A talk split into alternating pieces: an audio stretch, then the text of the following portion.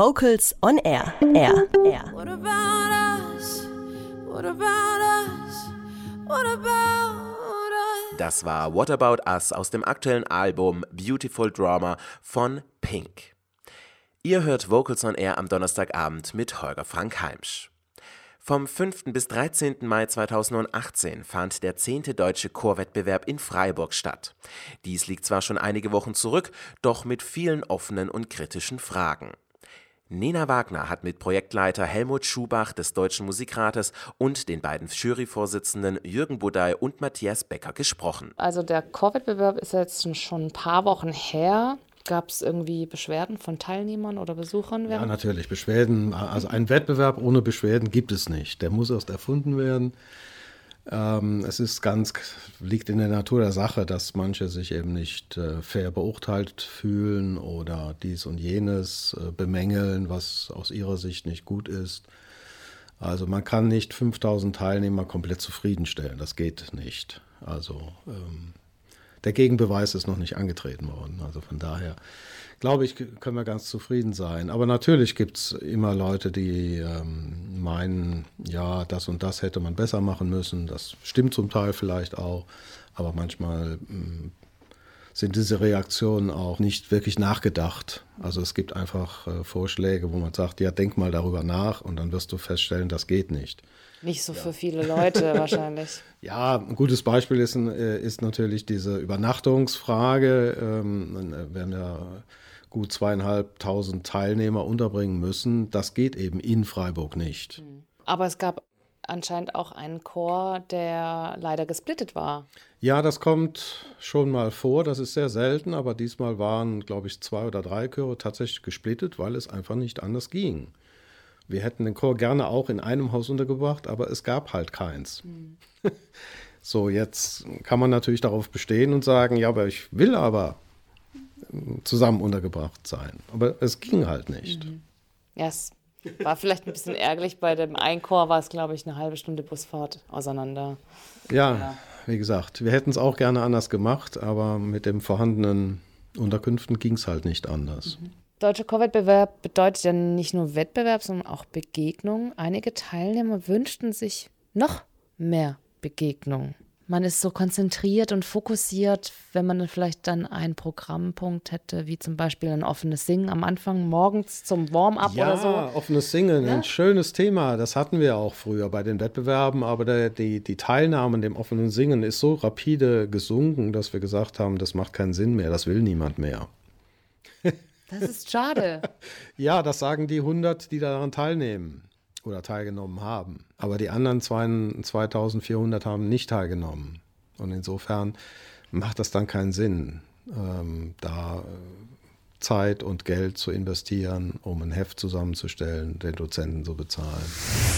Es gab ja auch Pflichtstücke, womit die Chöre jetzt wirklich nicht so ganz zufrieden waren. Es, ich habe so was gehört wie, äh, es gab ein Stück, das war Pflichtstück, das war zu sperrig, zu ging nicht so rein.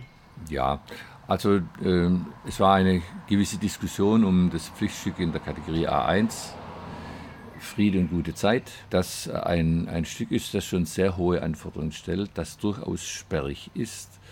Ähm, es hat sich im Laufe des Wettbewerbs gezeigt, dass es Chöre gab, die sehr gut damit zurechtgekommen sind. Mhm.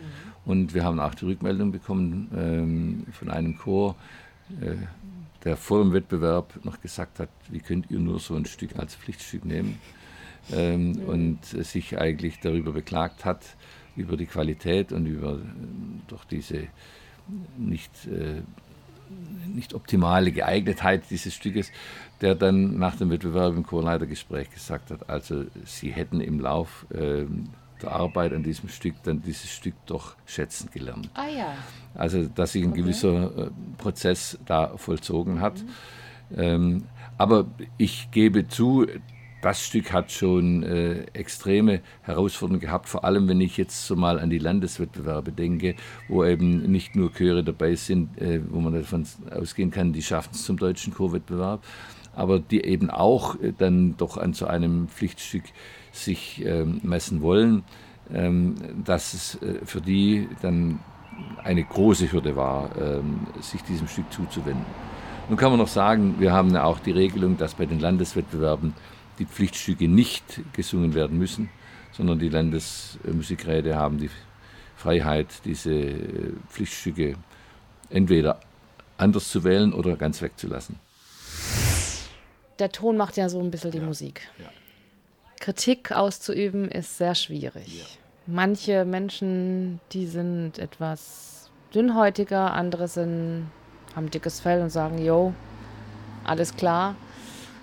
Gab dann doch manche Chöre, die dann das Gefühl hatten, dass das im Gespräch selber, gerade in der Kategorie, gehe, eine Popularmusikkategorie, dass es da ein bisschen harscher Ton stattfand. Ich kann das nicht nachvollziehen. Ich kann das nicht nachvollziehen, ehrlich gesagt.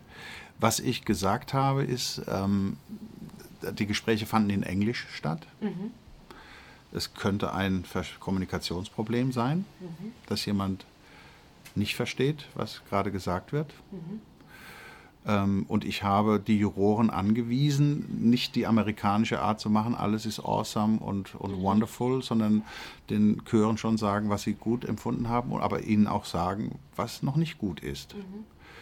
Und ähm, insofern kann ich mir vorstellen, dass es Chorleiter gibt, die das schlecht vertragen, äh, die eine andere Selbstwahrnehmung haben als die Jury. Mhm. Egal wer da jetzt Recht oder Unrecht hat, darum geht es nicht. Die Selbstwahrnehmung ist einfach eine andere. Und was erschwerend dazu kommt, viele Chorleiter kamen ähm, mit äh, einem Teil oder mit ihren Chören in die Besprechung. Beim ganzen Chor oder was? Ja. Und das macht es natürlich auch schwer, uns mit dem Chorleiter Tacheles zu reden. Was aber auch ein Argument dafür ist, dass wir gar nicht so hart gewesen sein können, weil wir schützen, wir schützen die Chorleiter immer. Okay. Okay. Also wir sagen nie, tauscht euren Chorleiter aus, damit ihr mal besser werdet. Okay. Selbst wenn wir der Meinung wären, und manchmal ist man dieser Meinung auch, ähm, sowas sagen wir nicht. Okay.